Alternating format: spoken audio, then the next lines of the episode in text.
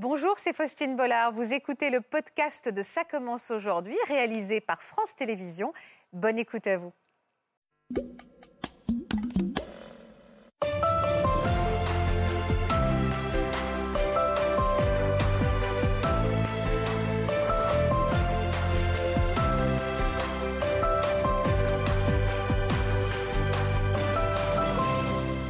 Bonjour à tous, nous sommes ravis de vous retrouver pour cette émission en direct, comme tous les vendredis, une émission qui va nous bousculer aujourd'hui. Farid n'avait que 17 ans quand il a été condamné et emprisonné pour un crime qu'il n'avait pas commis. Il va nous raconter son histoire insensée aux côtés des parents de Louis, un jeune homme accusé à tort de complotisme et détenu abusivement à l'étranger. Ces deux hommes ne se connaissent pas, mais ils ont vécu la même injustice, le même combat pour prouver leur innocence à tout prix. Ce sont des récits très forts que nous allons écouter aujourd'hui sur France 2. Merci pour votre présence, votre grande fidélité et bienvenue dans Ça commence aujourd'hui.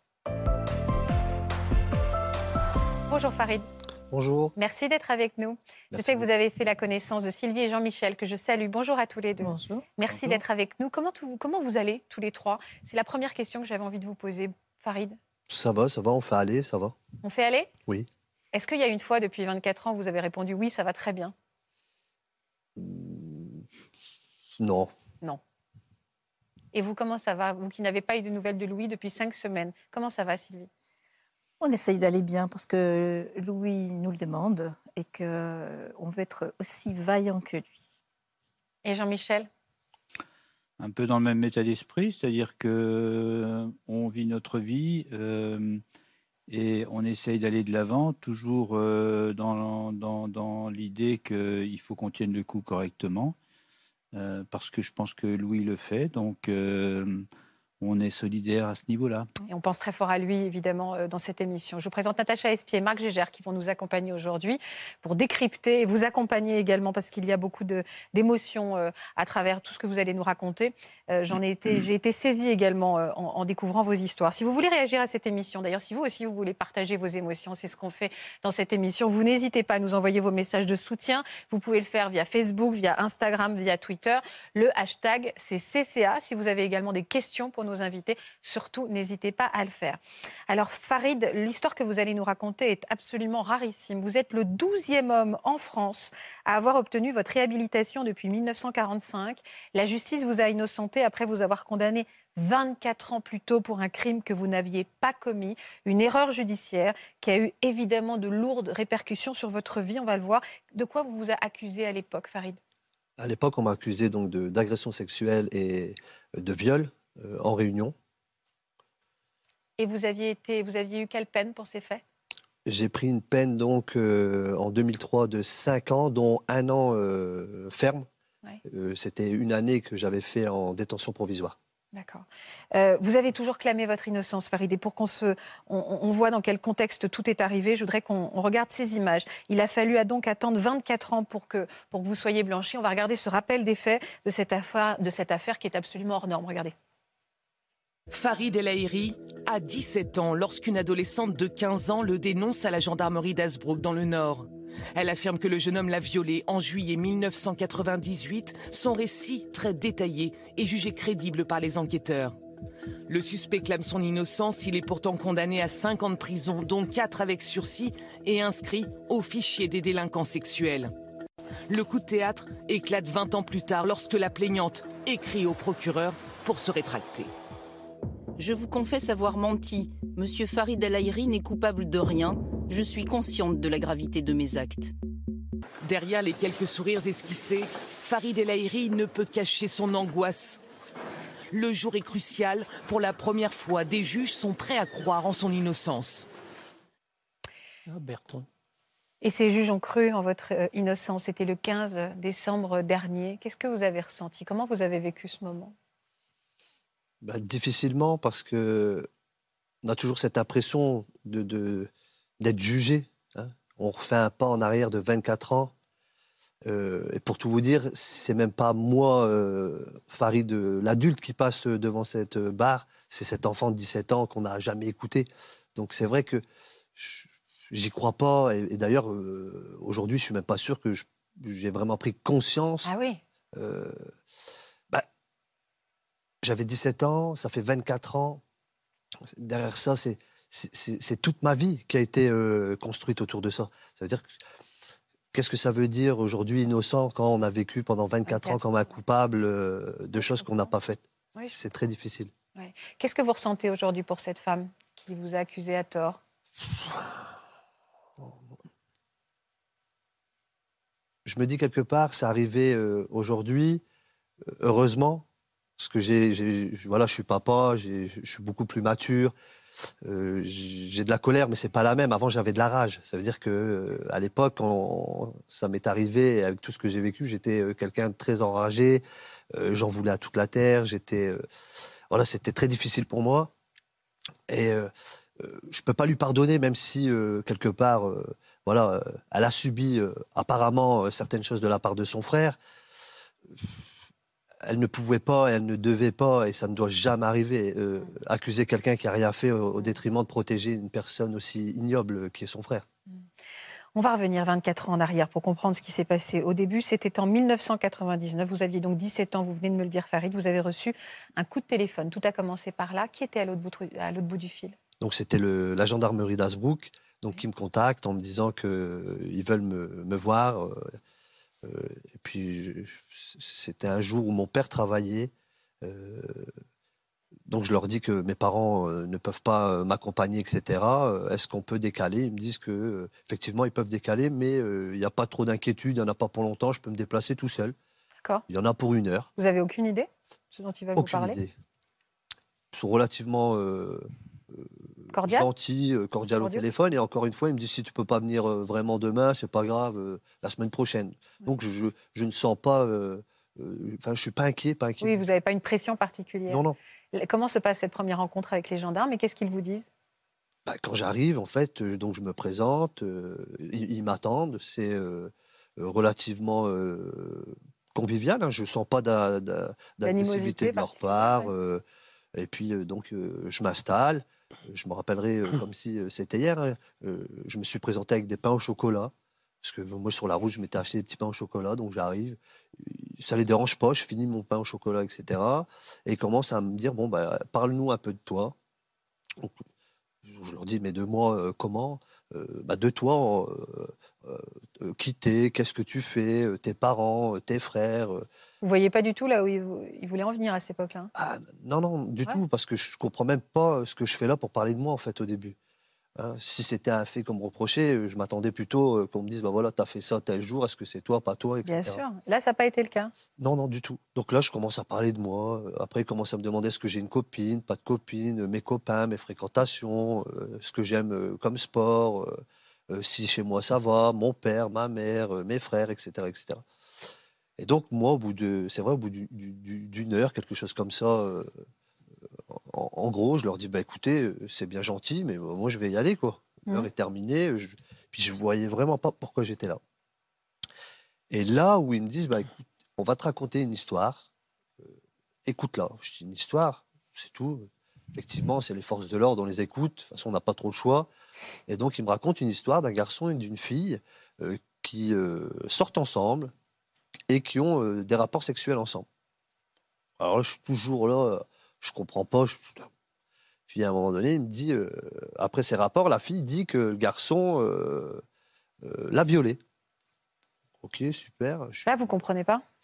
Non. non, non, parce qu'en fait, moi, avec les connotations, chez nous, on parlait pas trop de sexualité. Et puis, puis quand on n'est pas une personne mauvaise, on n'a pas de mauvaise intention envers les femmes, etc. Je, je dis, bah, c'est bien beau, mais vous voulez en venir où avec C'est un peu gênant, vous devez en parler aussi, c'est un peu gênant, quoi. Ah bah, très gênant. Hmm. À 17 ans. Euh, Quand vous me dites qu'on n'a pas l'habitude de parler de sexualité, tout ça, c'est tout ça est très embarrassant. Très embarrassant, en sachant que dans les, euh, les deux gendarmes qui sont là, il y a une dame en plus qui, est, euh, ah qui fait l'audition. D'accord. Et puis là, elle me dit, bah écoute, moi, si je devais donner un conseil à ce garçon, sans dire que c'est moi toujours, hein, si je devais donner un conseil à ce garçon dans l'histoire, Hein, dans cette fameuse histoire, c'est que ce garçon, il ferait mieux de dire que la fille était consentante. Comme ça, c'est parole contre parole.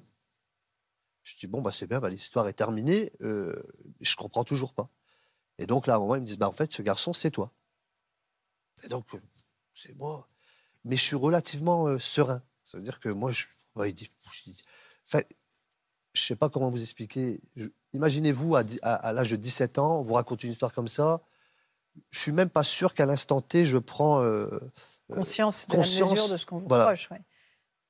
et puis Ça je- vous paraissait même absurde, tellement Ah, moi, j'étais là, souriant. euh, euh, ça te fait rire? Je dis non, ça me fait pas rire, mais je, je vois vraiment pas. Moi, non. Ouais. Et moi, en plus, euh, dans, avec, euh, j'étais quelqu'un de euh, pudique, timide, etc.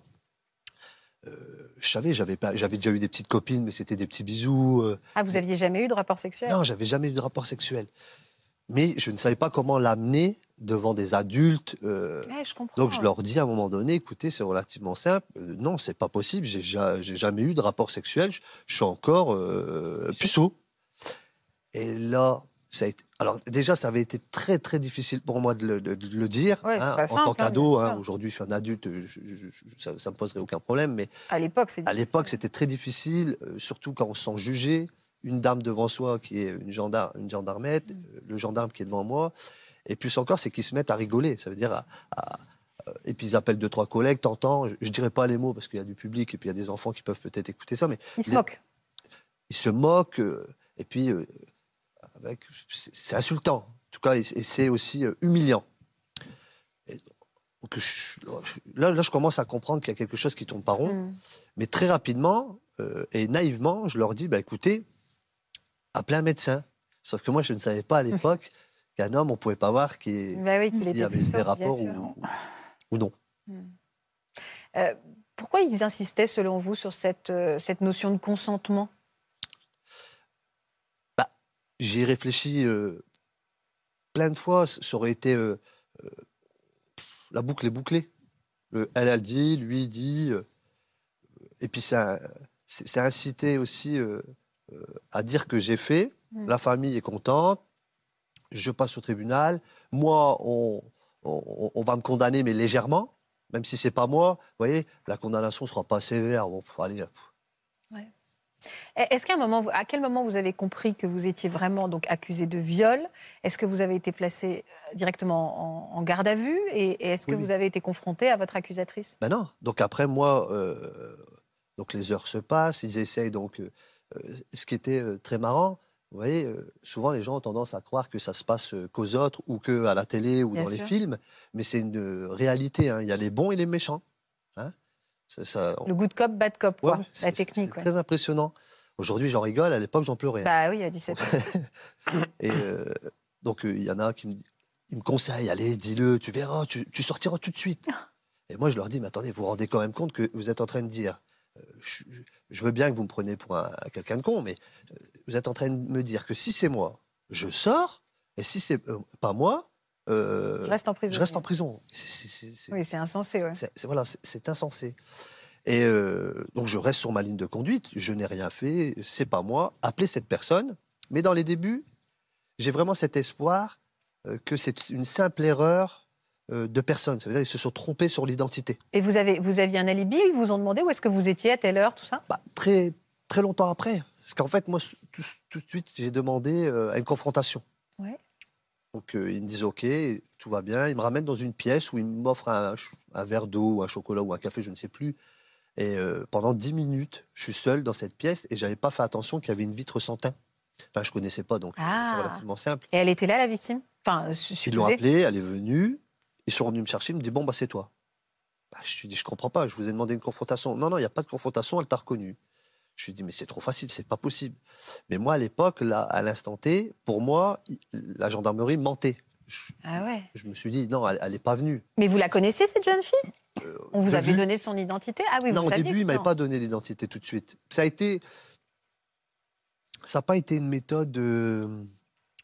faut bien remettre le contexte que c'est dans des- les années 90, Oui, c'est ça. dans une gendarmerie d'une petite ville limite campagne, où euh, c'est pas la même justice que partout. hein. C'est Mm. voilà, c'est c'est- très compliqué. Et puis on vit dans une ville où il y a très peu, euh, très peu de familles euh, maghrébines. Même si moi, ma mère est chrétienne, mon père est musulman. Mm. Vous voyez, j'avais j'avais les deux cultures, mais euh, on, on ressentait quand même ce côté raciste, hein, de racisme hein, euh, chez nous. Et euh, au bout de, de- de quelques heures, je- parce que j'ai bien vu, hein, le- Je vous dis, il y a eu les bousculades, les claques. euh, ça, c'est pas, c'est pareil, c'est pas que dans les films. Il y a eu la pression euh, physique et euh, mentale, parce qu'on m'a cité, on, on voulait m'inciter à dire Ouais, à dire. quelque chose que j'avais pas fait, jusqu'à modifier les dépositions. Tiens, allez, signe, c'est bon, tu sors. Vous avez été tenté à un moment sous pression de. J'ai de- toujours eu quelque part euh, un peu de chance. Et au moment où j'allais craquer, euh, un coup de fil, euh, un collègue qui appelait. Vous remettez. euh, Et hop, ça, Ouais. bah, en fait, ça me laissait 5 à 10 minutes. de répit. euh, je respirais. euh, j'avais un peu moins d'angoisse parce que j'avais per- la, la personne qui était à côté de moi me poussait. euh. Vous étiez le seul mis en cause dans cette affaire Non, non, non, non, Il y avait euh, trois autres personnes. Et eux, ils étaient interrogés aussi? Ils ont été dans les mêmes. euh, Très tardivement.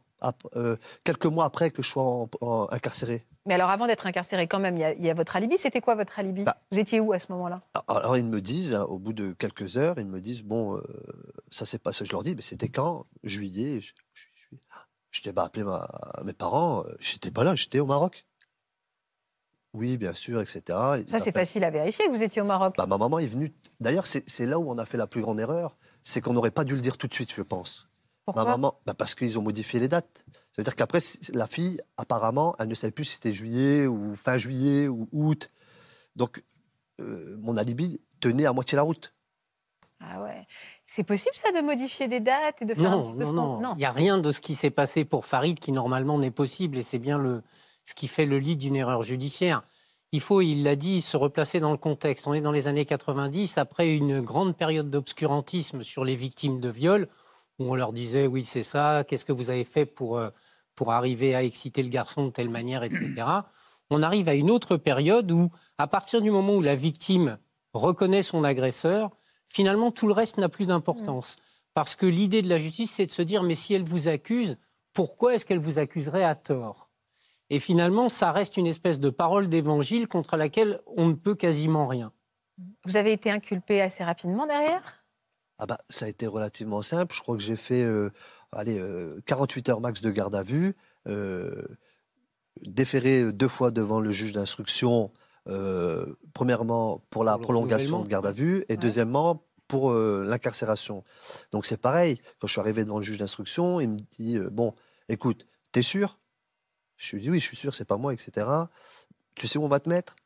Je lui dis, non, parce que pour moi, c'était vraiment improbable, mais même pas euh, c'était inimaginable qu'il m'incarcère. hein. Bah oui, surtout, euh, vous, vous saviez que vous étiez innocent. Moi, je me Euh, suis dit. il- À un moment, la justice va faire son travail. On a confiance aussi. hein. Et il me dit bon, écoute, c'est simple. De toute façon, on te mettra pas à Longness, on va te mettre à Los. Euh, Los, pourquoi? Parce que c'était une prison, euh, voilà, qui était totalement délabrée, inhumaine, des conditions carcérales euh, Épouvantable. épouvantables. Euh, et on voulait pas me mettre dans les nouvelles prisons qui étaient les prisons 13 000. euh, à l'époque, on appelait ça comme ça, en tout cas, où c'est plutôt euh, style petit Formule 1, où il y a un peu de confort, etc. Pourquoi? Parce qu'ils voulaient que je craque. Ça veut dire ils m'ont Ouais. testé À 17 ans. à 17 ans en me mettant donc dans une prison. Mais j'y crois toujours pas. hein. Quand il me dit bon voilà, vous êtes mis en, en détention provisoire à la maison d'arrêt de l'os, je, me dis ben non, c'est c'est soit je, je rêve, soit je, il y a non. Oui, il y, avait il y a une forme de déni presque, tellement oui. c'est surréaliste. Ben, Il y a une forme de sidération. Sidération, d'abord- voilà, hein, parce que c'est, vous le dites très bien, c'est pas possible, ça peut pas m'arriver. Et puis oui, il y a du déni. Et puis clairement, on veut pas y croire. Enfin, on peut pas y croire, on veut pas y croire. Comment vos codétenus se sont, se sont comportés avec vous? On sait qu'en général, ceux qui sont accusés de viol euh, sont souvent agressés, malmenés. hein. Ils sont Oui, oui. vraiment Malmenés. pointés du doigt. Vous voyez, on a souvent tendance de dire que les détenus vont ma- vous malmener pour des faits de... Parce qu'on est insulté de pointeurs, de violeurs, et, et j'en passe. Mais aussi, il y a aussi... euh, Euh, Gardien oui, Ouais, c'est pas la totalité des gardiens. Heureusement, il y avait des bons, et grâce à eux, et s'ils m'entendent, bah, je les remercie, parce que parfois, j'ai pu prendre une bouffée d'oxygène et, et- et me sentir un peu quand même en confort. Mais il y a aussi euh, les, les- les- les- les surveillants qui te mettent la pression. Ouais, En fait, là, on est dans une, on est serré dans un étau où on est pris par la justice, on est pris par le- les surveillants dans le milieu carcéral et par les détenus. Ouais, C'est-à-dire, ouais, c'est un combat qui est, complètement, ouais. qui, qui est très difficile, très très très difficile. C'était quoi les moments les plus difficiles, Farid, pendant cette année d'incarcération?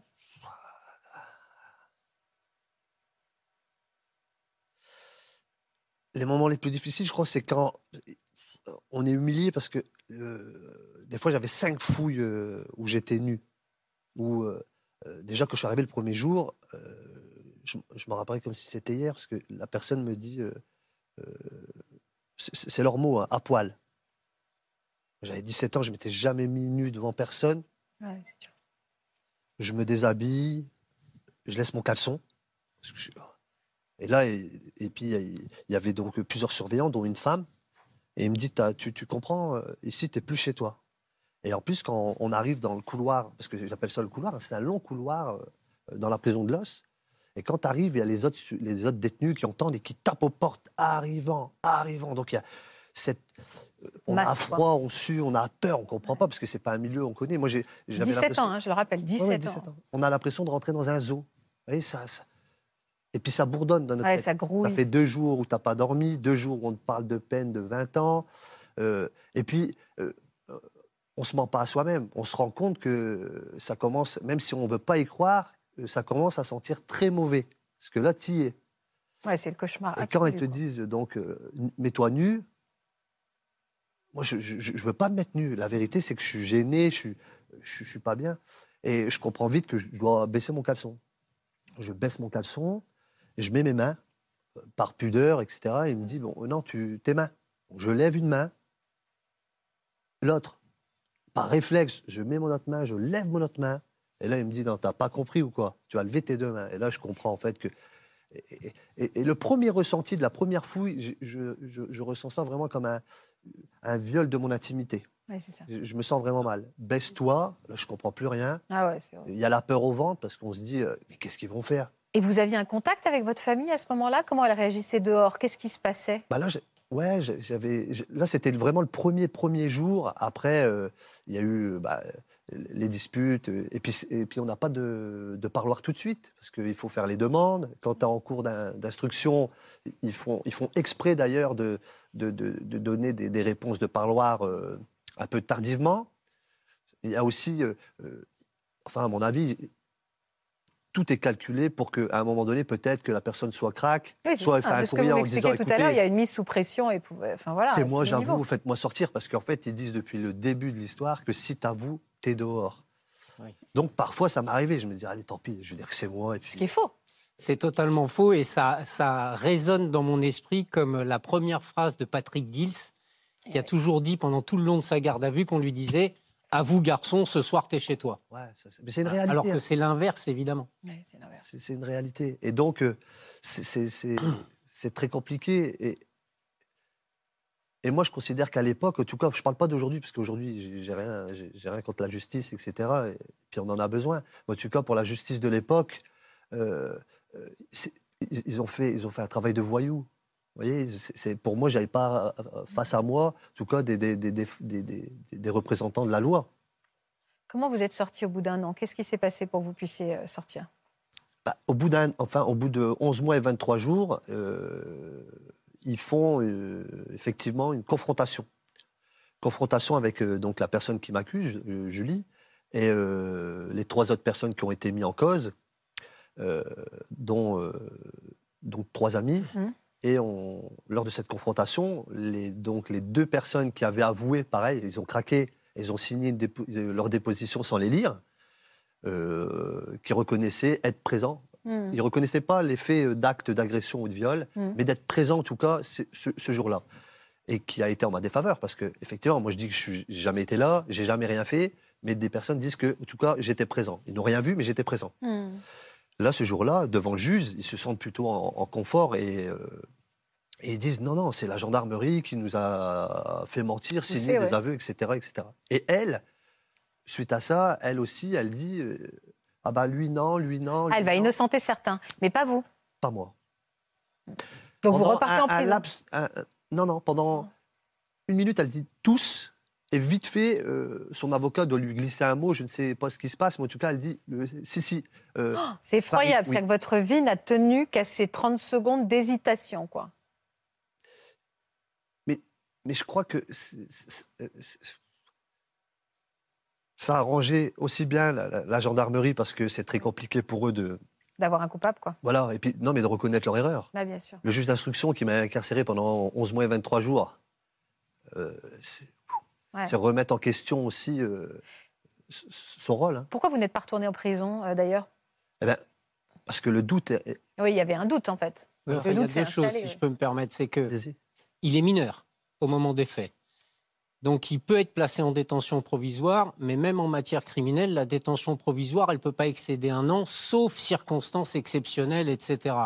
Donc je pense que c'est la conjonction de ces deux événements qui font qu'à un moment donné, sans accepter de dire qu'elle s'est trompée, la justice finalement applique la loi Ouais, Il y a un doute. et, le, voilà, et le sort au bout d'un an de détention parce que... La, Mais le temps de quoi C'est-à-dire, vous êtes sorti le temps de quoi? Le temps bah, le temps d'enquête, qu'ensuite, le temps qu'ensuite l'instruction se termine, qu'elle se termine vraisemblablement par donc euh, sa mise en accusation et donc sa comparution devant la cour d'assises des mineurs. euh, Alors, combien de temps après il a eu lieu ce procès?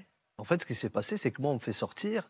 Euh, au petit bonheur, la chance, c'est que justement pour éviter de faire une prolongation d'un an, parce qu'en fait c'est un an renouvelable trois fois. Après, ils peuvent renouveler une fois six mois, si je me trompe pas, quatre mois et dans les deux mois on passe en. Enfin, à l'époque c'était comme ça. Hmm. Donc quatre ans au total.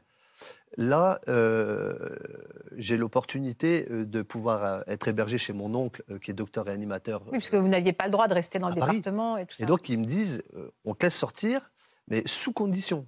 Moi, à l'époque, je me rappellerai comme si, euh, je vous dis, vraiment, pour moi, c'est comme si c'était vraiment hier. Je lui dis, mais attendez, c'est quoi les conditions?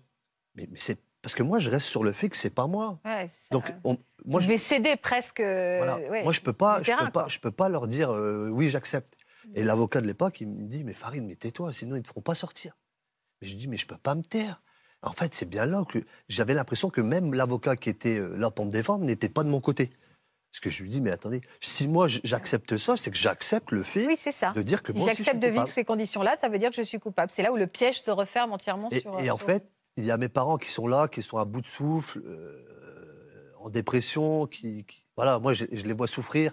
Euh, mon père, il finit le travail, il vient me voir au parloir, il vient trois fois. Euh, financièrement, il se sacrifie parce que voilà, ils savent que j'ai rien fait et que c'est très difficile. Donc, euh, en contrepartie, ils monnaient les mandats pour que je sois plutôt euh, Bien un sûr. peu en confort, euh, pour essayer, en tout cas, de- de- d'améliorer euh, Votre quotidien. voilà, le milieu dans lequel je vis en, en prison. Et mon père, je le vois dans son regard avec ma mère, etc. Et je lui dis, bon, bah, c'est tout, je vais, je vais aller euh, en région parisienne, c'est pas très grave. Sauf que là, ils me disent, ouais, effectivement, tu vas en région parisienne, c'est une obligation de rester dans le 93, ne pas sortir du 93, euh, aller signer tous les semaines au commissariat de Pantin, donc euh, euh, avec un suivi, jusqu'à ta date d'audience. C'est tout, j'accepte. Il me libère. euh, je, pars en région parisienne où je connais personne. Mon oncle est docteur animateur anesthésiste en international, donc il n'est pas là. Ouais. Vous êtes retrouvé livré à vous-même, quoi. Voilà, je le, je le remercierai jamais assez de m'avoir hébergé, mais Et le, et le procès va avoir lieu combien de temps après? Trois ans après. Donc pendant trois ans, vous allez vivoter, survivre, on va dire, pendant, dans- de, de cette manière-là. Le, le procès, euh, comment il s'est passé? Quels souvenirs vous en gardez? Eh bien, bizarrement, on a, vous voyez, même quand on est dans, dans, le trou des trous, on a quand même un espoir. Parce qu'on croit en l'humain, on croit, Et on croit en la quand même en la justice, même si on, a, on se dit c'est pas possible, ils sont pas tous les mêmes. J'ai eu un- quelques gendarmes mauvais, ok. J'ai eu quelques. euh, un juge d'instruction mauvais, ok. J'ai eu quelques euh, forces de l'ordre. Mais c'est pas possible, ils peuvent pas tous être comme ça. Je vais, je vais m'en sortir, arriver aux assises. Et, et puis, le en monde plus, pour moi, c'était euh, euh, pas possible qu'ils me condamnent parce que je me suis dit, bah, ils m'ont laissé sortir, c'est qu'ils savent. Vous voyez, pour moi, c'est même euh, hypocrite de laisser sortir quelqu'un. Ça voudrait dire Ouais, quoi je te laisse sortir, continue tes viols, c'est un Ouais. violeur. C'est- pas possible. Ouais. Si tu violes, tu restes en prison et tu restes et tu sors plus. Mais tu peux pas dire, t'as violé, on sait que c'est toi, t'as fait un an, on te laisse sortir, on verra dans trois ans. hein. Si j'étais un réel violeur, j'aurais continué à le faire et je l'aurais fait. Donc ça voudrait dire qu'en plus, on laisse les gens comme ça euh, partir. Et bon, va t'amuser, on, on viendra te chercher dans trois ans. Donc vous avez été condamné, vous avez été reconnu coupable? À la barre, j'arrive euh, libre. Et euh, très rapidement, hein, quand il y a un délibéré, on n'est plus forcément libre. Ce, que, ce qui est bizarre, c'est que cette fille, donc Julie, elle, est, elle, est, elle, est, elle est là, et le juge demande euh, à plusieurs reprises euh, où sont les parents des quoi Où sont ses parents? Où sont? Et les parents ne sont pas là. Donc vous voyez, moi, je- ça- moi qui ai à l'époque 17 ans, euh, trois ans après j'en ai 20, euh, je me rends compte que c'est quand même bizarre. Moi, si ma fille, elle se fait violer Et au moment où elle en a le plus besoin, Ouais. où elle pas passe là. au tribunal face à son agresseur, je ne suis pas présent, c'est peut-être des aveux indirects. Ils savent qu'il y a quelque chose qui tourne pas rond. Et d'ailleurs, ils le savaient. Parce que dans le rapport, nous, maintenant, on a le dossier, je l'ai lu, j'ai bien compris pourquoi il n'était pas présent ce jour-là. Il lui demande deux fois, le président, où sont vos parents, madame? Non, bah, je suis juste euh, avec mon avocat, mes parents n'ont pas pu venir. Et à un moment, elle dit, je suis vraiment ravi que Farid donc, euh, ait construit sa vie, euh, qui est, à l'époque, j'étais avec une autre compagne, qui est avec une compagne qu'elle connaissait, euh, et qui est insérée dans, dans sa vie. Mais je ne veux pas qu'il retourne en prison. Voyez? Et même en, en donnant toutes ces informations, Bah, le- ils arrivent à me condamner. Et moi, je pleure à la barre. hein. Je m'en rappellerai toute ma vie, parce que quand je suis arrivé à la barre, euh, je les supplie. Je les supplie. Pas pour la prison. hein. Vraiment, ce qui m'a tué, c'est pas la prison. La prison, ça fait mal. Euh, le- les, les- les coups, tout ça, ça fait très très mal, mais ça part. Le- le- le- le- La les- justice. la justice et le, La justice, le- ouais. cette étiquette, ce mot, on ne m'a pas accusé de vol de ballon. Donc, je, le- je les supplie, s'il vous plaît, je pardonne tout, je peux tout pardonner. Ne mettez pas cette étiquette de condamné pour viol. Condamné pour viol, parce que pendant toute. Alors, vous allez être condamné donc à, 5 ans de prison euh, avec Avec 4 sur- ans de sursis. Donc 4 ans avec sursis, vous l'aviez déjà donc effectué cette année. Donc là, à ce moment-là, vous êtes reparti dans cette vie euh, civile. Euh, vous aviez donc cette condamnation sur les épaules. Euh, Est-ce que, de quelle manière vous ressentez que vous avez ce poids sur les épaules au quotidien? Dans vos vies professionnelles, dans votre vie amoureuse, sentimentale C'est comme un secret que vous portez à l'intérieur de vous? Et ce sentiment d'injustice effroyable, parce que c'est non pas un secret, c'est une- un mensonge euh, qu'on vous a. euh, En fait, on, on- on se crée un personnage. En fait, je ne l'ai jamais cassé, hein, j'ai toujours dit aux gens, euh, on se crée un personnage, vous savez, moi, je- donc il y a Farid qui est là, euh, qui a 42 ans bientôt, père de famille, très heureux, euh, dans ma vie tous les jours, euh, très souriant, et, et- et je, et je cohabite avec un petit garçon de 17 ans. Votre vie, c'est comme si votre vie s'est arrêtée. Oui. Depuis tout à l'heure, j'ai l'impression que vous nous dites, ma vie s'est arrêtée quelque part là. C'est- Vous savez, c'est euh, quand, quand on est condamné pour quelque chose qu'on n'a pas fait et pour un tel crime. euh, moi, en 2003, j'avais encore l'espoir euh, que j'allais pas être condamné. Ce jour-là, c'est c'est comme si que j'étais décédé. Vous savez, j'ai. c'est- c'est- Parce que faut le vivre pour le croire. Faut. C'est là où je dis les coups, les coups, ça fait mal, mais les Ouais. mots, c'est c'est- c'est Votre vie d'innocent, finalement, s'est Oui, arrêtée là. Toute votre vie, vous aurez été condamné. Oui, c'est ça. Bah, quand vous dites c'est comme si j'étais décédée, moi j'ai envie de vous dire que la vie d'avant, elle a été, euh, Elle est morte à ce moment-là. elle est morte à ce moment-là. Et puis c'est un meurtre quand même. hein. Mm. Et donc bah ça s'arrête. Entre parenthèses, moi je vous trouve admirable vraiment à 17 ans d'être resté droit dans vos bottes, d'avoir toujours refusé de signer les aveux et de continuer de croire jusqu'au procès en la justice. Moi je vous trouve admirable. hein. Mais ça c'est Et voilà. c'est vrai qu'on a l'impression, Ah bah mais je oui. suis assez d'accord, vous êtes Ouais, ouais, très posé, vous avez même mis la colère loin de Oui. vous. Et C'est puis il y a une analyse de ce qui Ouais. se passe. Mais je comprends que quand il y a la condamnation, bah, vous comprenez que la vie d'avant, vous y retournerez pas. Non, Et qu'il va y avoir euh, l'impact de cette condamnation, cette étiquette-là, euh, qui va rester et avec laquelle vous allez devoir faire votre vie. Et ça, c'est terrible. Vous l'avez d'ailleurs caché, hein, finalement, à, à- à votre nouvelle compagne, par exemple. Vous dites, vous avez dit, vous En avez fait, caché. moi je lui ai ouvert le- je- je- je- quand je l'ai rencontré comme c'est pas moi qui faisais forcément les premiers pas quand je dis les premiers pas c'est euh, je suis charmeur je vais rigoler je vais voilà il y a une ouverture qui est, qui est existante mais c'est je n'irai pas mettre la main sur la jambe à une fille. Ah bah oui, ça traumatise. euh, je vais pas aller l'embrasser parce que je me dis Bien on sait sûr. jamais même si l'envie est là euh, pas par peur de le faire mais par peur de, de la perception de l'autre. Ça veut dire imaginons que je me trompe. C'est pas parce que des fois on rigole avec quelqu'un que et là je me trompe. Moi j'avais pas le droit à cette erreur là Ouais, ça, Et si ça recommençait voilà. Entre moi je, je, je peux ouais. pas me permettre. Marc, En fait, ce, qui- ce que vit Farid, c'est ce que vivent tous les gens. J'en ai accompagné quelques-uns, heureusement fort peu, mais euh, qui sont accusés à tort. Chaque fois qu'on va rencontrer une nouvelle représentation de l'institution judiciaire, on se dit ah ben voilà là ça y est ils vont comprendre là enfin ça y est ça va ça ils vont se réveiller et c'est pour ça qu'en fait il y a une espèce de yo-yo permanent sur le plan psychologique avec l'abattement de se dire bah non ils n'ont pas compris mais le prochain ah bah peut-être il va comprendre donc j'imagine l'état d'esprit qui était le sien au moment de sa comparution devant cette cour d'assises en se disant bah voilà ça va être la fin du calvaire quoi. Et à Et chaque au contraire fois, de ça, il y a cette déception. Qu'est-ce qui s'est passé pour que l'affaire soit relancée? Comment ça se passe? Un jour, on vous appelle, on vous dit elle est revenue sur ses, sur ses, sur ses aveux d'il y a 20 ans? Non, avant ça, en 2017, je reçois un courrier. En, pas même avant ça, parce que en 2000, donc moi j'ai ma fille qui est née, euh, qui est née en 2013, et là, euh, je vous avoue que je suis le papa le plus heureux. Et puis deux, deux trois mois après, je dois aller signer euh, justement euh, euh, au commissariat. Et là, la réalité, elle, elle, elle- ressurgit. expliquer pourquoi, ouais. En fait, euh, à son, son- sa condamnation l'inscrit automatiquement au FIGES, qui est le fichier des Voilà. infractions, des, des auteurs Donc d'infractions toute sa vie, vous, êtes Et ça Tous les ans. un suivi, c'est-à-dire que vous Ah ouais. devez aller régulièrement pointer, justifier de votre activité. Ce sont des etc. piqûres de rappel permanentes. Absolument. euh, permanentes ouais. Et là, je me rends compte que j'ai embarqué ma fille dans, enfin, dans cette histoire et que ça va être euh, problématique. Là, les jeunes, mais je me dis, il faut que je trouve une solution, il faut que je règle ce problème. Donc, je contacte plusieurs avocats à l'époque en leur demandant, écoutez, voilà, euh, euh, j'ai été condamné, nanana, euh, et je suis euh, suivi au FIGES.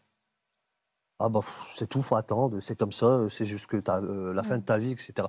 Et je vois bien que les, les- les avocats qui n'étaient pas mes avocats, ils se disent rapidement, bah écoute, t'as été condamné, Pilou, euh, maintenant t'assumes. Hein. Et L'air de dire un peu c'est Ouais. toi. Parce que c'est bien là le, le- le- le problème de la condamnation.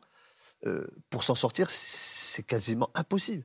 À un moment donné, j'avais des crises d'angoisse, je savais pas dormir, je me réveillais la nuit. Euh, j'étais comme une quatre saisons.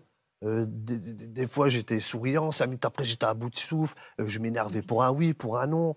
J'avais une fusion de colère en moi qui était impressionnante.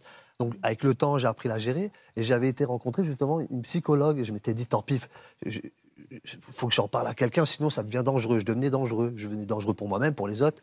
Et donc, quand j'arrive voir cette psychologue, je prends rendez-vous. Euh, bonjour monsieur, bonjour madame, madame, vous savez comment ça fonctionne. Elle me met là un peu à l'aise, parlez-moi un peu de vous. Et donc, moi, je lui parle effectivement de moi. Et, et là, je tombe. Alors, moi, j'ai rien contre les psychologues, mais en tout cas, cette dame-là n'a pas été euh, super efficace pour moi. Donc, je lui dis, écoutez, voilà, j'ai ça, ça, ça, ça, ça, je me lève, euh, palpitation, je sais plus respirer. Et c'est tout le temps, euh, quasiment dans les mêmes périodes, les mêmes dates, à ma date d'incarcération, etc. Je dis, j'ai- un réel problème et, je crois savoir pourquoi. Donc, elle me dit, c'est quoi? Donc, je lui explique mon histoire, tac, tac, tac, tac, tac. Et je lui dis, j'ai été condamné, reconnu, etc. Elle laisse un blanc pendant un moment. Et je lui dis, elle me dit, vous savez, peut-être qu'il faut euh, euh, avouer. Enfin, elle me fait comprendre Ah que ouais, alors, Accepter, non, quoi. ouais. Accepter Alors, votre statut. oui. accepter. de ouais. condamné et coupable. Fa- Farid, je voudrais qu'on on avance, que je voudrais aussi qu'on Oui, écoute l'histoire de Louis. Non, non, je vous en prie. Euh, comment vous apprenez? C'est-à-dire qu'un jour, vous me dites, on vous appelle et on vous dit, ça y est, euh, elle a, enfin pas ça y est, mais elle a dit, elle a avoué que c'était pas vous et qu'elle avait fait une déclaration mensongère, c'est ça? C'est ça. En fait, en 2000 deux- 2017, je euh, FIGES, je reçois un courrier qui me dit vite fait, vous n'êtes plus obligé de venir. Je prends ce courrier, je me dis, Ce qui est dingue. Ouais. Alors juste, C'est juste pas possible. ouais, ça. c'est- C'est- Non. C'est c'est juste incroyable puisque l'inscription au FIGES, elle est inhérente à la condamnation. Tant que la condamnation existe, l'inscription au FIGES existe. ouais, mais Donc, c'est euh, pour ça. il y a Parce qu'en fait, la condamnation a été qui- levée, entre guillemets. Moi, je prends cette feuille, je me dis, pour une fois qu'ils se trompent en ma faveur, je vais rien dire. Euh, deux, trois photocopies chez mon père, là, là, là. Je dis, parce qu'ils vont venir me chercher tôt ou tard, je vais avoir bon. Mais pour le moment, tant que ça marche, ça marche, je ne pointe plus, c'est tout. 2018, 2019, jusqu'à 2022, rien. 2022, je reçois un coup de fil. Oui, bonjour, commissariat de Lille. Euh, oui. Euh, euh, Monsieur Larry Farid, oui, tout à fait. Est-ce que vous pouvez vous présenter au commissariat de Lille Sud Euh, bah Non, je dis non. Pourquoi? Comment ça Il dit il faudra venir. On peut pas. Normalement, en fait, il, il- il m'explique qu'il peut pas parler de ça euh, Au téléphone. au téléphone. Mais il comprend très vite, et à mon avis, parce que lui, il sait pourquoi, de son côté, je lui dis, ah non, moi, je, je- non, je viendrai pas. On m'a déjà eu il y a. il y a- Et donc, Il y a 20 il- ans. je lui dis, écoutez, soit vous me dites vraiment pourquoi, et, et je viens, ou soit je ne viens pas. Et là, il me dit, bah, en fait, on a toutes les preuves de ton innocence. Mon innocence, et puis il me parle de, de l'affaire 99, donc euh, l'affaire criminelle. J'ai ma femme qui est en face de moi, et à l'époque là, ma mère est en soins palliatifs, où on nous avait annoncé que deux, trois jours après, euh, voilà, c'était la fin. Donc ma femme, elle me voit euh, décomposer. Pour elle, elle se dit, c'est sûr, euh, on lui annonce le décès de la- sa maman, de ma belle-mère. Je raccroche. Elle me dit c'est quoi? Et là, forcément, là, je dois expliquer Mm. à nouveau. Vous voyez, en fait, dans cette histoire, c'est c'est toujours des hauts et des bas, des hauts et des bas. Et, et puis, toujours rendre des comptes. Donc, je lui ai dit, voilà, ils m'ont appelé. En fait, c'est pour l'histoire que je t'avais parlé, que tu n'as pas voulu. euh, euh, tu m'avais dit que c'était pas grave, c'était ton passé, etc. Tu avais appris à me connaître. En fait, c'est la jeune fille qui revient sur les faits. Et donc là, je raconte bien euh, l'histoire du début à la fin, qui est euh, l'agression, parce qu'elle, elle, elle n'avait pas l'ampleur de, de l'histoire. Elle ne savait pas que c'était une histoire aussi. euh. Donc, effectivement, elle aussi, ça la perturbe un petit peu, parce qu'elle se dit Ah ouais, et bien qu'est-ce qui va se passer maintenant? Il y a un peu d'angoisse qui se place aussi à son niveau, parce que. euh, parce que moi, je lui dis, je lui dis, ah bah ça va, si c'est ça, moi je vais attaquer, etc. Et elle me dit, mais, mais tu vas quand même pas médiatiser ça au début. tout- tout. Voilà. Et en fait, le lendemain, je me présente au commissariat. Et effectivement, il me donne les dossiers. Donc déjà préparés, il avait déjà tout préparé, où il me dit, ben voilà, euh, elle reconnaît que c'est pas toi, elle a écrit au procureur de Douai. Pendant un an, le tribunal de Douai qui m'avait condamné, lui, ne, Silence radio. ne donne, voilà, ne donne pas. Et en fait, elle avait été victime d'inceste. Et c'est Oui. pour ça aussi qu'elle avait, c'est ce que vous nous avez expliqué, qu'elle avait couvert euh, Oui. euh, un membre de sa famille qui avait abusé d'elle. Euh, Oui, juste pour expliquer, en fait, c'est la Cour de révision, qui est une émanation de la Cour de, la chambre, de, la cour de cassation, qui est chargée de réviser les procès lorsqu'il y a des éléments qui laissent à penser que l'innocence de la personne qui a été condamnée est avérée. Et c'est rarissime, vous l'avez dit, il y en a 12 depuis 1945, et c'est comme ça que finalement, la condamnation de Farid a été annulée, purement et simplement. Parfois, ils refont un procès. Et ce que je voudrais dire euh, de manière euh, vraiment très solennelle, c'est que les histoires de fausses déclarations comme ça et de fausses victimes de viol, elles sont rarissimes. Elles sont rarissimes. Ne pas imaginer que évidemment. toutes les on ne va victimes pas remettre de viol, en voilà, en- non, on ouais, remet pas sinon, en on va question. faire un bond en arrière en Et, mettant. voilà. et surtout aujourd'hui, on a des moyens d'évaluer la parole des victimes qui n'a plus rien à voir avec ce qui se passait dans les années 90. Et il faut bien comprendre que c'est de l'ordre de 2 à 3% de fausses accusations dans ce type de, de- de procédure. Si vous me permettez, Farid, je voudrais aussi qu'on on- on écoute l'histoire de. On va revenir Oui, aussi sûr. sur votre quotidien aujourd'hui, mais où se trouve aujourd'hui Louis, Sylvie et Jean-Michel? Où est-ce qu'il se trouve, votre fils, aujourd'hui? Louis, il est à la prison d'Evin à Téhéran depuis le 28 septembre. Quand on vous parle, quand vous, que vous, vous avez eu l'occasion d'échanger comme ça en coulisses, quand vous entendez l'histoire de Hum. Louis, vous, en tant qu'un homme qui avait été accusé à tort pendant 20 ans, qu'est-ce que vous ressentez pour ce, pour ce jeune homme? Pas jeune homme qui a 35 ans aujourd'hui, pour cet homme? Oui, Bah, c'est- c'est- En fait, ça, euh, moi, je peux imaginer ce qu'il ressent aujourd'hui. En- Parce que tout le monde peut essayer d'imaginer. Mais entre essayer et le vivre, c'est vraiment un monde Ouais. qui, est, euh, qui, qui est impressionnant parce que en, en- en réalité, euh, l'injustice, être enfermé, est lui, deux fois plus difficile. Enfin, je, je suppose parce qu'il est dans un pays étranger qui n'est pas le sien, dans des, Ouais, ouais. un système carcéral qui doit être totalement difficile et dangereux. Tout ce qu'on peut lui, lui souhaiter, c'est beaucoup de force et de courage et qu'il continue et qu'on lui vienne en aide. hein. On va faire connaissance avec Louis. Euh, Il a toujours eu soif d'aventure. On va découvrir son portrait en photo. C'est des images qui vont vous faire du bien. Louis grandit en Bourgogne et depuis tout jeune cultive un esprit curieux et s'imagine plus tard voyager, partir à la découverte d'autres pays. Et à l'âge de 32 ans, il réalise enfin son rêve, faire le tour du monde. Nous sommes en 2020 et le jeune homme part seul. Il découvre tout d'abord la Birmanie puis se dirige vers l'Inde du Nord avant de rejoindre l'Indonésie. Malheureusement, son périple est interrompu en raison de la pandémie qui frappe le monde entier. Il rentre alors en France et en juillet 2022 décide de repartir à l'aventure. Cette fois-ci destination Italie, Grèce puis Arménie, avant de rejoindre l'Iran où son voyage vire soudainement au cauchemar.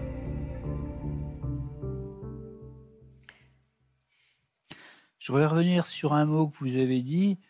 Je crois qu'il n'est pas, il est pas féru d'aventure. Parce que l'aventure, je crois que c'est un terme quand même qui, euh, qui donne une, Une, connotation qu'il était un peu tête brûlée, ce qui risquée. n'était Un pas peu le baroudeur, là, c'est pas pour ça. lui, c'est pas du tout ça. Non, il anticipait tout, il préparait tout. hein. extrêmement euh, prudent, euh, qui préparait toujours ses voyages avec euh, beaucoup de sérieux. Euh, et donc le terme aventure est voilà. Mais il connaissait la, pas- la situation politique du pays avant de partir. Alors là, euh, moi je dirais que oui. très probablement oui. Je Euh, dirais que oui. Pour en avoir parlé avec ses amis, oui. C'est vrai que il, là, il, était resté très discret avec nous à ce Ah ouais. sujet-là. hein. Eh, vous avez continué à avoir de ses nouvelles quand il est arrivé en Iran? À quel moment les nouvelles, euh, ça, ça a été coupé? Oui, on a eu de ces nouvelles. Bah, on en avait très régulièrement puisqu'il donnait de ces nouvelles euh, au travers d'une application qui s'appelle Polar Steps, ce qui permet aux gens de, qui, voilà, qui souhaitent suivre son voyage de le faire sans qu'il ait à appeler les uns les autres. Ça, c'était majoré d'appels téléphoniques euh, réguliers, au, au moins hebdomadaires. Euh, donc, ça nous donnait de, de ces nouvelles. Et euh, quand il était en Iran, on en a eu régulièrement où il, a, il, a, il nous a bien expliqué qu'ils euh, ils avaient conscience de l'actualité, mais qu'ils s'en tenaient tout à fait à l'écart. Le décès de la jeune iranienne qui a mis ça, de Massa Amini, absolument. Et, Et- enfin, le décès, c'est un, un fait, mais c'est surtout de, de tout ce que ça a déclenché euh, et, et de les l'ampleur que ça a pris. la révolution Voilà, derrière. ça. Et, et, euh, et lui, vous disait bien qu'il était resté à distance. Complètement. Oui. Ça a été ça le dernier échange que vous avez eu avec lui? Oui, tout à fait. Le 24 septembre, je, me permets de garder. Le 24 septembre, euh, c'est moi qui ai eu un, long appel téléphonique. Il utilisait le téléphone d'une autre voyageuse qui avait encore un réseau qui fonctionnait. C'était plus le cas lui avec son, son appareil. Et il, euh, pendant presque une demi-heure, m'a beaucoup rassuré sur le fait que euh, effectivement il y avait beaucoup de l'agitation dans le pays mais que ça ne concernait pas tout le pays que c'était focalisé en certains points en certains lieux à certaines heures de la journée et qu'ils euh, qu'ils étaient vraiment qu'ils se tenaient à l'écart de ça euh, que c'était pas c'était pas leur objectif c'était c'était des événements mais auxquels ils ne prenaient pas part du tout Hmm. donc euh, vraiment ne vous faites pas de soucis pour moi je suis en sécurité et je suis à l'écart de tout ça. Enfin, Et alors nous sommes à l'écart de tout ça. Et comment vous avez su combien de temps après qu'il avait été euh, incarcéré et arrêté? On l'a su. Après euh, une dizaine de jours après, Voilà, c'est Euh, ça. qui Voilà. vous a prévenu? Euh, c'est le, le- la cellule de crise du Quai d'Orsay. Oui. Cellule de crise et de soutien du Quai d'Orsay qui nous a appelés. Vous avez pris la mesure de ce qui se passait à ce moment-là? Dans le pays ou pour lui? Pour lui, pour lui. Ah oui, oui, oui. Bah, ça a été un coup de massue ce jour-là. hein, Vraiment, euh, on s'est dit, mais qu'est-ce qui se passe? Qu'est-ce qui, qu'est-ce qui a eu lieu? Quel événement a pu se produire alors qu'il nous avait rassurés sur sa situation? Alors justement, dans quelles conditions il a été arrêté? Qu'est-ce qui a pu se passer et qui a pu expliquer son incarcération? Pas, les- pas la justifier, mais à quel moment il a été arrêté? Et pourquoi là? Il a été arrêté alors qu'ils étaient dans une situation, je vais dire, de loisir. Euh, il fêtait l'anniversaire de l'une des, des touristes avec lesquels ils, euh, ils avaient fait un bout de chemin. Et, et- et donc, il n'était pas du tout dans le, dans le cadre d'une manifestation. Euh, ils revenaient sur Téhéran pour continuer leur, euh, leur route. Euh, ils sont allés, euh, ils ont dû déjeuner dans un fast-food, ils sont allés dans un parc d'attractions assez longuement, et puis ensuite, ils avaient prévu de se rendre à un escape game euh, où ils se sont rendus en taxi. Et c'est à l'arrivée de, de ce lieu qu'ils ont été interpellés en sortant du taxi. Qu'est-ce qu'on lui reproche? C'est quoi le motif de son incarcération à votre fils? On lui reproche, on lui reproche d'avoir euh, participé à- aux manifestations. Ouais. Alors que c'est sûrement pas le cas. Vous n'y avez jamais cru à ça de toutes les Non. manières Non, non. Et tous les, tous les, tous les amis, enfin tous les, les- les voyageurs qui étaient avec lui, euh, qu'on a pu contacter après, puisqu'ils ont tous été libérés, eux, euh, nous ont bien confirmé qu'ils étaient toujours restés très à distance de, toute euh, action politique. euh. J'imagine que vous n'avez peut-être pas de réponse, mais pourquoi lui Pourquoi tout le monde est libéré et pas lui? C'est quoi le motif en tout cas qu'on vous a donné? Euh, je pense que je pense que euh, il y avait, ils étaient quatre de toutes de nationalités différentes et le seul qui soit resté c'est un Français. C'est ça. Et je pense que la nationalité euh, pèse un poids très lourd dans le dans le choix de celui Dans qui est l'évolution de leur prison. situation, oui. Ouais. Et, et- et à quel moment vous avez pu rentrer en contact directement avec lui par téléphone? Il nous a appelé Euh, le 13. 13 octobre. Il nous a appelé le 13 octobre. oui. Le 13 octobre, c'était vraiment une surprise euh, et complètement inattendue. Euh, et vraiment, quand le, le téléphone, le- son visage s'est affiché sur l'écran du téléphone, oh, je dit, mais ça y est, il peut m'appeler. Donc, il, il est, il est sorti. Il est, Il est libre. Et, et non, c'était pas ça. Vous l'avez trouvé comment au téléphone pour ce premier coup de téléphone? Il était très calme. euh, très, euh, comment dire, euh, très posé. Euh, et il voulait déjà nous rassurer et, et nous dire qu'il était désolé de nous créer du souci, mais qu'il pensait que la situation allait s'arranger parce qu'il savait qu'il n'avait rien à se reprocher euh, par rapport aux griefs qui avaient pu être énoncés jusqu'à présent et euh, il voulait vraiment garder son sang-froid. C'est vraiment un point commun avec Farid, ça. C'est-à-dire que c'est vraiment. J'ai confiance en la justice. Oui. Donc, je- jusqu'au Oui. dernier moment, enfin, pas jusqu'au dernier moment, Oui. mais j'ai confiance, j'ai confiance, j'ai confiance. Oui, et puis il y Après- a aussi le souci probablement de vous protéger un Oui, petit c'est ce que peu. Oui, voilà oui, aussi. oui, hein, de- Complètement. Et de- puis il y a quand même, euh, il y a quand même un discours euh, qui était quand même euh, un peu téléguidé par, Ah bah, euh, Ah ouais, ça, ouais. par les Enfin, autorités. Tout à l'heure, on parle de justice, si vous me permettez, quand même, euh, depuis 1979, la révolution iranienne, création des tribunaux révolutionnaires et application de la charia. C'est-à-dire qu'en fait, le principal crime, à partir du moment où vous, où vous contestez l'État, de quelque manière que ce soit, vous commettez un crime qui est passible de peine de mort. C'est-à-dire que vous êtes en train de participer à une manifestation, même si je sais que Louis ne l'a pas fait, Mm. on est dans un, dans un pays où, le, le- j'allais dire, les gouvernants disent ce qu'ils veulent. Et après, ce sont des parodies de justice, c'est une parodie de procès. Il faut savoir, par exemple, que l'accusé n'a pas le droit de choisir son avocat. C'est le tribunal qui dit vous aurez tel avocat qui ressemble en fait à un géranium qui est là pour avoir une espèce de caution Voilà. euh, démocratique, mais Mm. qui ne ressemble en rien à de la C'est justice. important de le dire, vous avez raison. Oui. Euh, Est-ce que. euh, qui, qui- vous avez hésité à médiatiser cette situation? Est-ce que. euh, Qui a pris cette initiative? On nous a encouragés à rester euh, discrets. Ah, de faire l'inverse de faire l'inverse. On nous a encouragés, effectivement, le, le Quai d'Orsay nous a encouragés à rester dans la discrétion, euh, en nous faisant peut-être espérer une, une libération euh, amiable, peut-être. Chose que vous avez faite au ça. départ. hein, C'est ce qu'on Oui, oui, fait. fait. Mais d'ailleurs, je pense que c'était c'était peut-être un bon choix au début, effectivement, oui. Voilà, c'est ce qu'on a fait. Et puis, euh, c'est à l'occasion d'un- d'une réunion où toutes les familles avaient été invitées par le Quai d'Orsay euh, au mois de janvier. C'est là où nous avons rencontré les autres familles et que certains comités de soutien nous ont informés de l'organisation d'un rassemblement pacifique euh, à Paris pour leurs membres, leurs proches.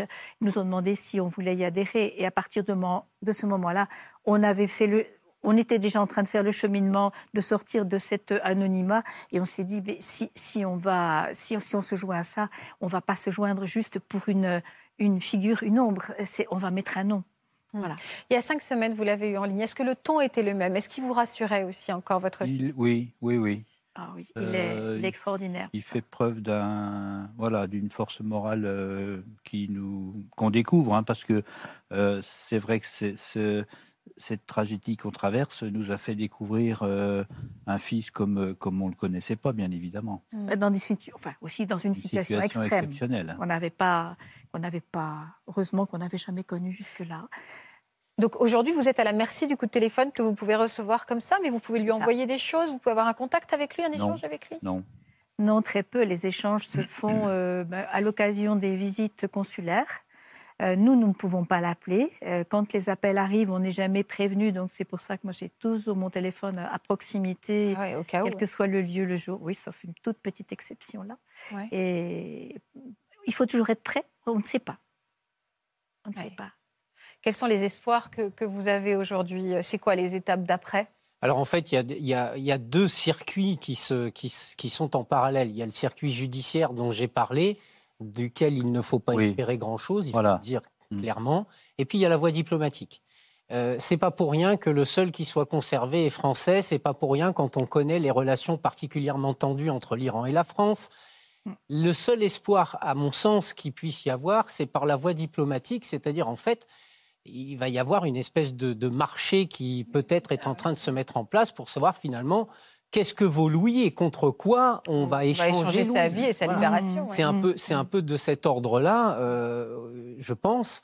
Et, et ça, c'est la voie diplomatique. Et j'allais dire par définition, on n'en saura jamais rien Oui. jusqu'à ce qu'ils reçoivent, et j'ose Bah l'espérer rapidement, un coup de fil en vous disant, bah voilà, il arrive à Roissy tel jour, telle heure. C'est ce qu'on attend. Voilà. Voilà. Vous avez- attend. Vous avez songé à aller sur place? Euh, Oui, j'avais songé à aller sur place, euh, même à la limite prendre sa place. Mais Il garderait ça a deux été fortement. Voilà, c'est ce que m'ont déconseillé le, le- le Quai d'Orsay en me disant bah, si vous voulez y aller, oui, vous aurez la cellule à côté. quoi. Donc, euh, je je suis revenu un peu sur, euh, sur cette idée. Vous avez l'impression que votre vie est en suspens, vous, aujourd'hui? Bah, De toute façon, elle ne peut pas être normale. Louis nous Le manque. terme, oui, le terme est peut-être un peu fort, mais euh, on, a, pu une vie comme on a pu la connaître auparavant, euh, avec cette espèce d'insouciance euh, du lendemain qui faisait que, parce que jusqu'à présent, c'est vrai que on n'a jamais eu à traverser une épreuve aussi, aussi importante. Vous nous disiez que vous aviez découvert un fils que vous ne soupçonniez pas de force morale. Est-ce qu'aujourd'hui aussi, Farid, je peux vous poser la même question? Vous vous êtes découvert? Est-ce qu'aujourd'hui, quelles sont, je tire un peu par les cheveux, mais les qualités que vous avez pu développer suite à euh, ce, drame que vous avez vécu Quel genre d'homme vous êtes, Farid?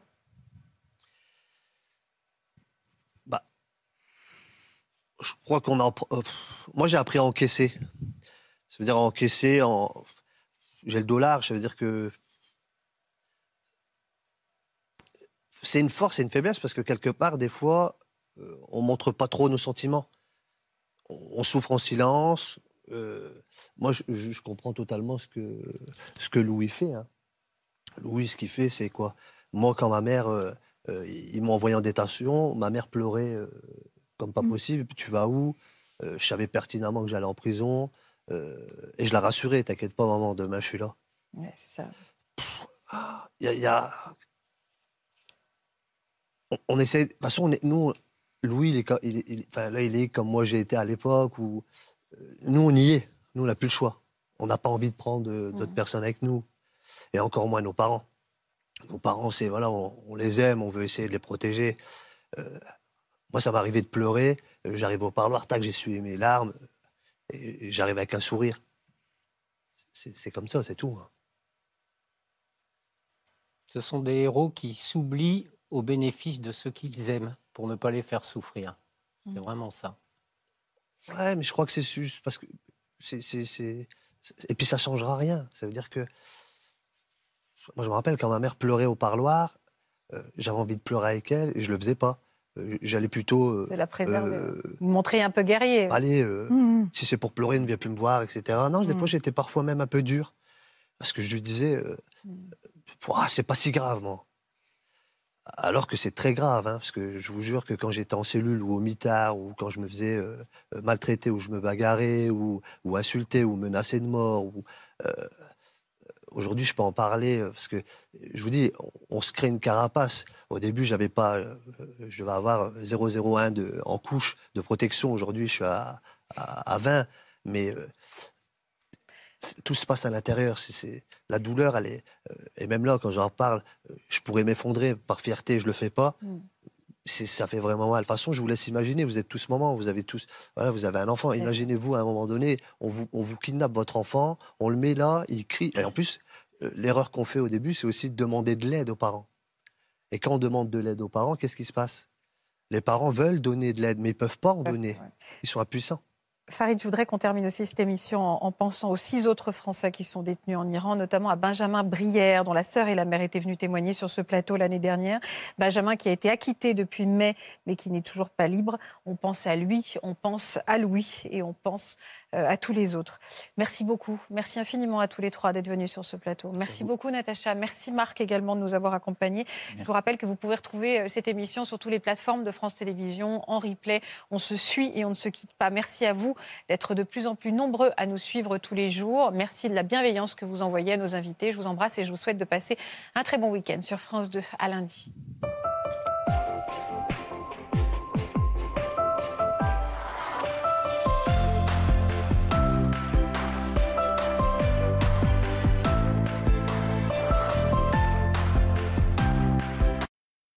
Voilà, j'espère que ce podcast de Ça commence aujourd'hui vous a plu. Si c'est le cas, n'hésitez pas à vous abonner. Vous pouvez également retrouver l'intégralité de nos émissions sur France.tv.